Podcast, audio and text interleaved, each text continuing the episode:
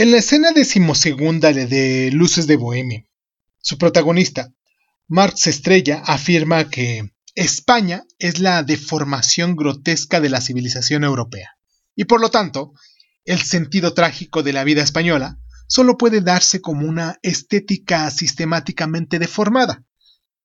Esta deformación de la realidad es lo que caracteriza el esperpento. Valle Inclán nació en Villanueva, en, Arosa, Pontevedra, en el año de 1866 y su auténtico nombre era Ramón del Valle y Peña. Estudió Derecho en Santiago de Compostela eh, y en 1895 se trasladó a Madrid, donde finalmente estuvo el tiempo. Fue uno de los animadores del ambiente bohemio madrileño con el fin del siglo, participando activamente en tertulias y en la vida noctámbula de la capital, perdió el uso de su brazo izquierdo a causa de un bastonazo recibido en el curso de una pelea con el también escritor Manuel Bueno. Sin embargo, um, Valle Inclán eh, no fue un bohemio en el sentido estricto y tantos estas actividades como su aspecto singular responden más bien a una estudiada pose de artista.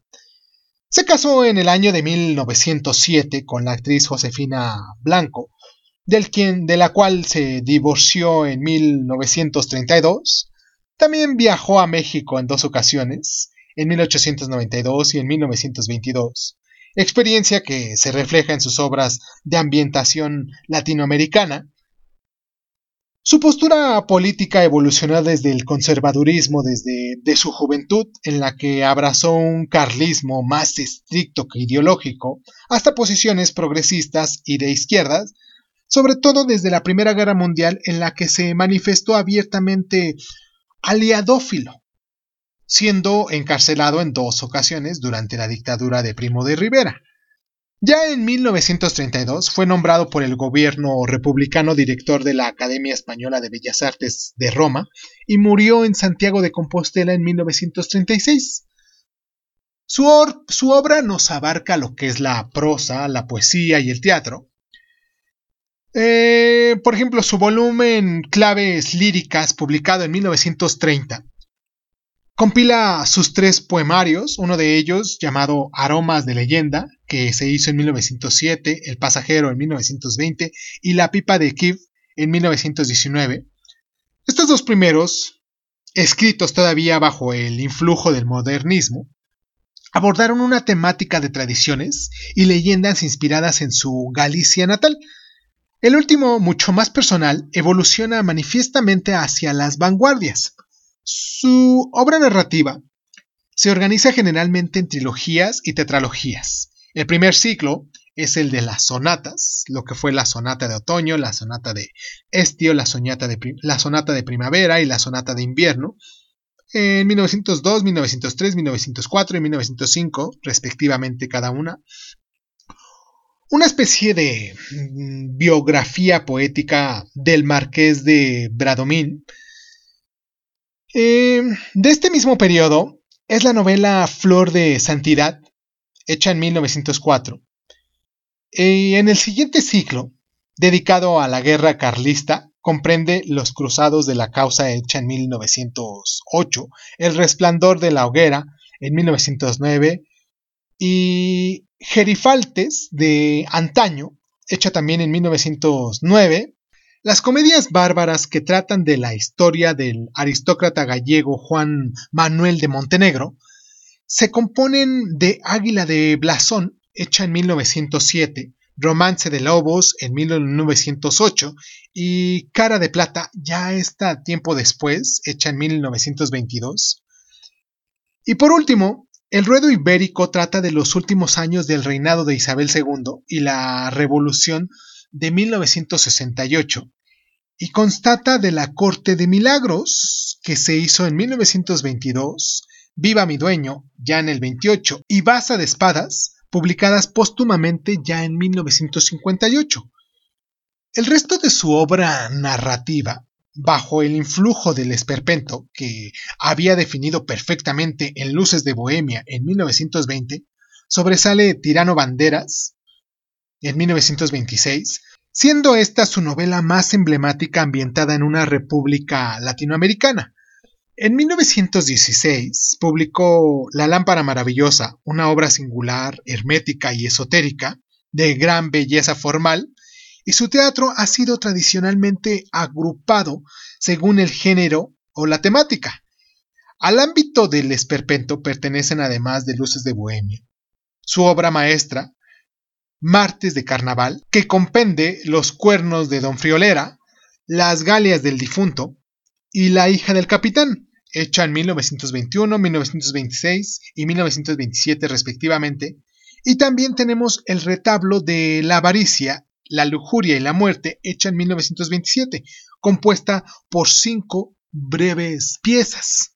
De ambiente gallego es la extraordinaria Divinas Palabras, hecha en 1920. Y por último, la serie de las farsas comprende mm, Falsa Infantil de la Cabeza de Dragón, hecha en 1909, Falsa de Licencia de la Reina Castilla, también en 1909, Farsa Italiana de la Enamorada del Rey, hecha esta ya para 1920, y La Marquesa Rosalinda, hecha en 1921. Espero que mm, se den el chance del día de hoy para escuchar completamente de lo que hablaremos de Luces de Bohemia. Y pues nada, les doy la bienvenida, yo soy Irving Sun, esto es Crónica Lonares, y qué tal si vamos a escuchar nuestro intro y comenzamos. Cierra los ojos. Si escuchas que alguien se acerca, no temas. Todo estará bien.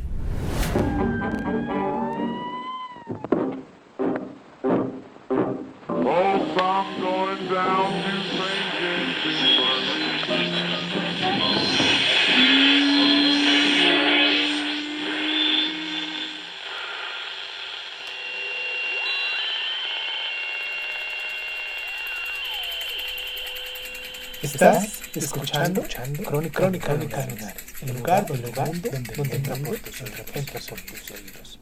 Bienvenido. Nuestra obra del día de hoy nos relata el último día en la vida del poeta bohemio Max Estrella, ciego y sumido en la miseria, que tras recibir una carta del rey del buey Apistes,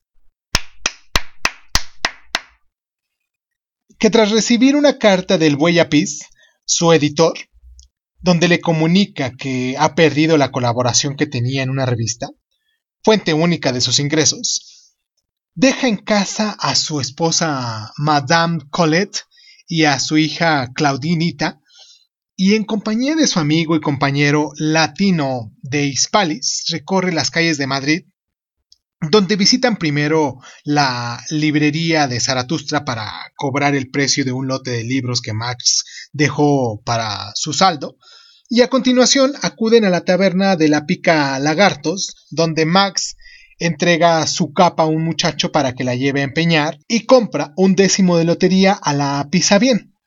Fuera de ese lugar ha estallado la algarada popular contra el gobierno. Marx y Latino de Hispalis se mezclan entre la turba y el poeta ciego resulta detenido y llevado al Ministerio de Gobernación, Mientras Latino de Hispalis acude a la redacción del periódico para movilizar una queja colectiva por la detención de Max, este, encerrado en un calabozo, se encuentra con un joven obrero anarquista y charla con él de la terrible situación social y política del país. El obrero morirá poco después al serle aplicada la ley de fugas. Latino de Hispalis logra mm, hacer saber al ministro, antiguo compañero de letras de Marx, que éste se haya detenido y el ministro le hace llevar a su presencia. Siente compasión por él, pero en su actual posición, la bohemia no es más que un lejano recuerdo de su juventud. Le hace poner en libertad con una vaga promesa de futura ayuda. Y ya después Latino y Marx acuden al Café Colón, donde encuentran a Rubén Darío. Después eh, se pasean por el parque, donde encuentran a unas prostitutas, una de ellas, la Lunares, que entrega sus favores a Marx, y de nuevo recorren las calles y en una de ellas encuentran a una madre cuyo hijo ha sido abatido a tiros en una carga de la policía y que grita desgarradoramente contra las autoridades, en este momento Marx se siente gravemente enfermo y al llegar al portal de su casa queda sentado en el suelo incapaz de subir la escalera. Los dos amigos hablan y es en este diálogo cuando Valle Inclán pone en boca de Marx la teoría literaria y social del esperpento. Poco después el poeta muere y Latino de Hispalis le abandona en plena calle, no sin antes despojarle de la cartera. Al día siguiente se vela el cadáver de Marx en su pobre piso, y un estúpido pedante llamado Basilio Solimake organiza un escándalo sosteniendo que el poeta no está muerto, sino que está en estado cataléptico. En el entierro de Marx están presentes Rubén Darío y el marqués de Bradomín, y al término del mismo, Latino de Hispanis, en la taberna de la Pica Lagartos, descubre que el billete de lotería que compró Marx y que guardaba en su cartera ha sido el billete premiado. Movido por la mala conciencia, decide dar algo de dinero a la viuda de Marx y entonces descubre que Madame Colette y Claudinita se han suicidado. Esto es, en resumidas cuentas, esta trágica historia que nos va llevando en todas estos entrecruzadas que se van presentando primero a lo mejor de forma personal, siendo con Marx, y después ya de una forma social, y vuelve a regresar a un ambiente familiar, en esta desdicha, en esta situación de pobreza, en esta situación de desfortunio. Y y pues nada, vamos a hacer nuestra pausa y regresamos con nuestras claves de lectura. Ah, pero antes me gustaría mucho que nos dejaran sus mensajes, me gustaría mucho que, se pusieran en contacto con nosotros, que nos siguieran como Crónica Lunares de Zoom en Facebook, en Instagram, en YouTube, que se suscribieran, que nos mandaran sus correos también a Crónica Lunares, este, y que nos hagan sus recomendaciones.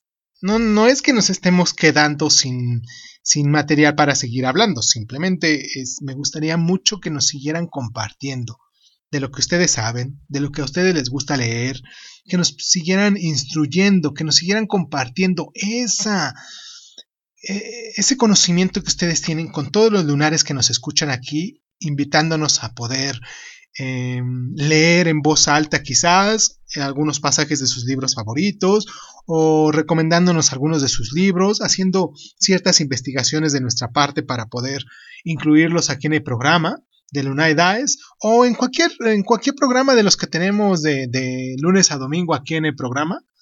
Aquí en, sí, aquí en el programa. Y pues nada, ya después de tanto rollo, vamos a hacer nuestra pausa y nos metemos con nuestras claves de lectura.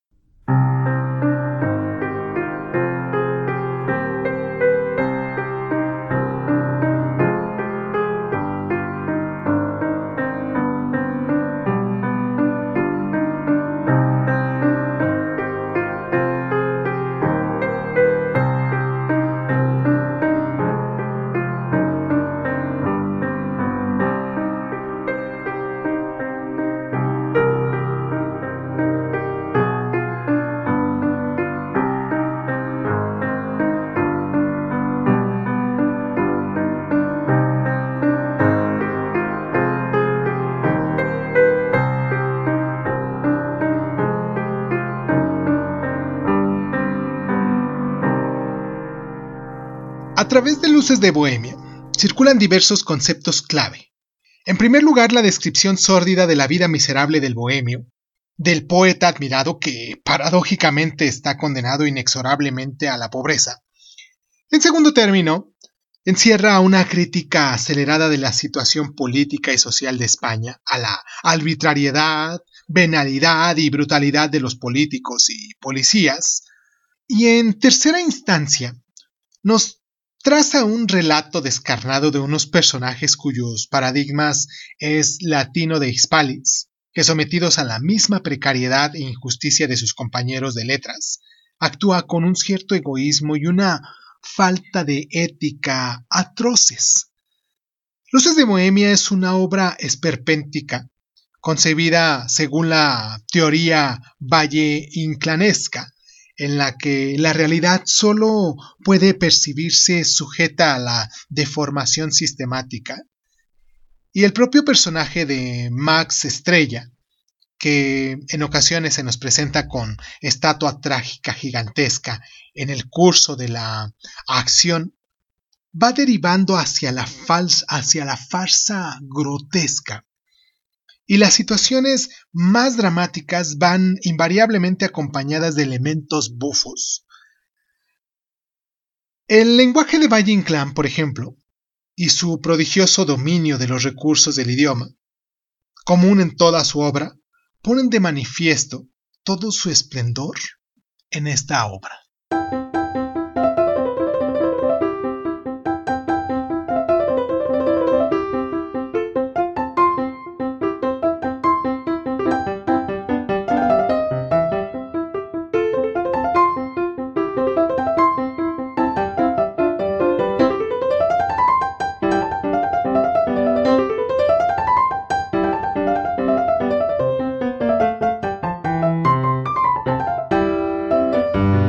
Personaje de Max Estrella está inspirado en otro personaje que es real, el escritor malagueño Alejandro Sawa, amigo y compañero de andanzas de juventud de Valle Inclán, cuya vida y sobre todo muerte presentan grandes paralelismos con el protagonista de la obra. Este fue periodista y escribió varias novelas de estilo naturalista, y al igual que Max Estrella, tras una vida más que azarosa, murió ciego y sumido en la miseria.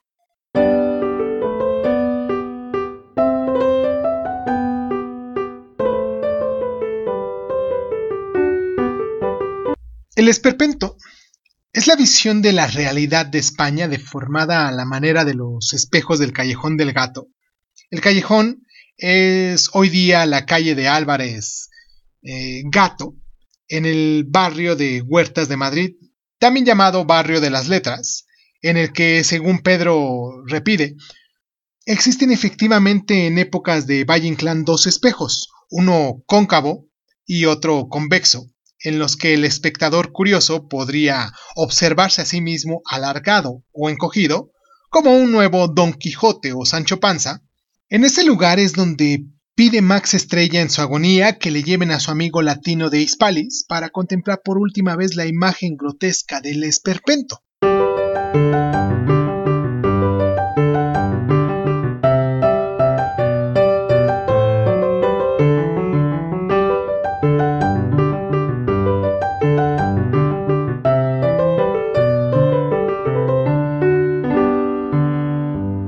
El 24 de julio de 1899, en la tertulia del Café de la Montaña se hallaba Valle Inclán disertando sobre los duelos, eh, un asunto por el que sentía especial predilección ante Martínez Sierra, Francisco Sacha, González Blanco, Ruiz Castillo y Tomás Orts. En la mesa de lado estaba el periodista Manuel Bueno, quien en cierto momento irrumpió a Valle para contradecirle, esta discusión fue subiendo de tono hasta que en un momento dado, lleno de ira, Valle Inclán espetó a su interlocutor. ¿Qué sabe usted, majadero? y le atacó armado con una botella, y pues en este caso, bueno, se defendió a bastonazos hasta que lograron separarles. Al día siguiente se puso de manifiesto que Valle estaba gravemente herido, con varias fracturas en los huesos de su antebrazo izquierdo, y ya el 12 de agosto el doctor Manuel Barragán hubo que amputarle el brazo, desistiendo de salvarlo. Lo único que sabemos que esto que comenzó siendo una reyerta del café se había convertido en un dramático accidente. Lo paradojo del asunto es que, pasado el tiempo, Valle Inclán y Manuel Bueno se reconciliaron y reanudaron su amistad e incluso colaboraron literariamente. Valle Inclán siempre fantaseó sobre la pérdida de su brazo, narrando en momentos y lugares distintos numerosas versiones sobre las circunstancias heroicas o humorísticas en las que había perdido el miembro, Ramón Gómez de la Serna llegó a catalogar más de 20 versiones distintas de este suceso.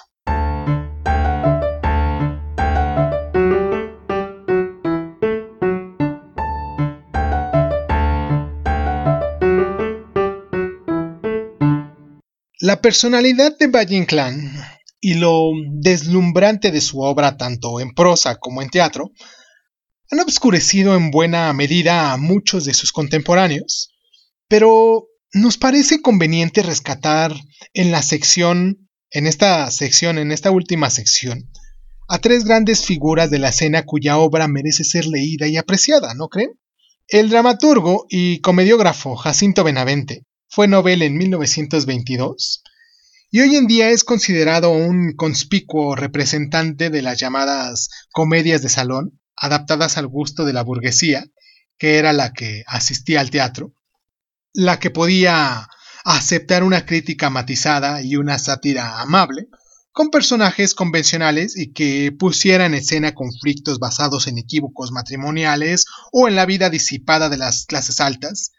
Pero lo cierto es que Benavente se estrenó con una dura y ácida diatriba contra la burguesía privilegiada. En su libro El nido ajeno, que fue recibida con rechazo e indignación y retirada prematuramente del cartel, Benavente aprendió esa lección y modificó un poco su estilo. Y aún así, merecen ser leídas y apreciadas dos de sus obras más logradas. Una de ellas, La Malquerida, una drama rural de asunto incestuoso.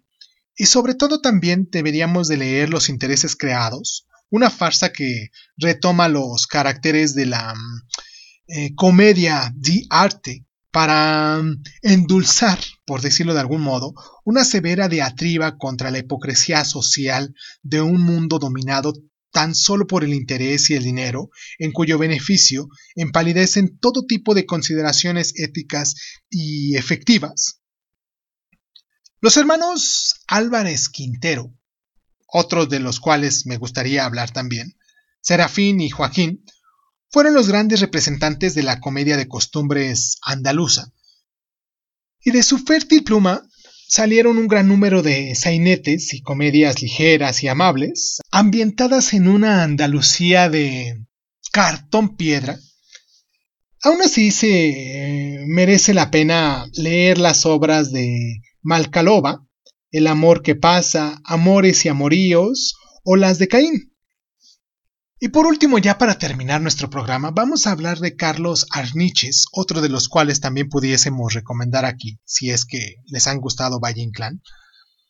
Un alicantino al que hay que atribuir de antemano el mérito de haberse inventado el habla castilla madrileña, entre sus sainetes y comedias, como El Santo de la Isidra, El Amigo de Melquiades, Don Quintín, El Amargao o Los Milagros del Jornal, juegan con lo cómico y lo conmovedor y ponen en escena a personajes estereotipados en ambientes irreales, pero también pueden tener una carga crítica oculta de cierto calibre, como La señorita de Televes o Los caciques. Ocurre lo mismo con el Muñoz Seca de la venganza de Don Mendo o con las comedias posteriores de Jardiel Poncela, no son eh, gran literatura, pero eh, bien que nos hacen reír, ¿no? Espero que se encuentren muy bien. Quiero mandarles un abrazo a todos los lunares que nos, nos escuchan aquí. Quiero agradecerles mucho de, de una parte eh, fraterna a todas las personitas que también nos han dejado sus mensajes, a las personas que han contribuido para que este programa continúe. Y pues nada, yo soy Irving Sun, esto es Crónica Lunares, los espero la próxima semana y recuerden que a continuación tenemos nuestra parte de, de Pedro Páramo, como todos los lunes lo hemos estado haciendo, ya estamos por terminar. en esta ocasión, como les decía, vamos en nuestra sección número 62 y pues espero que se den chance. Ya estamos por terminar nuestro, nuestro libro de, de Pedro Páramo. Y ahora sí, les agradezco mucho. Yo soy Irving Sun, esto es Crónica Lunares y pues muchísimas gracias por estar.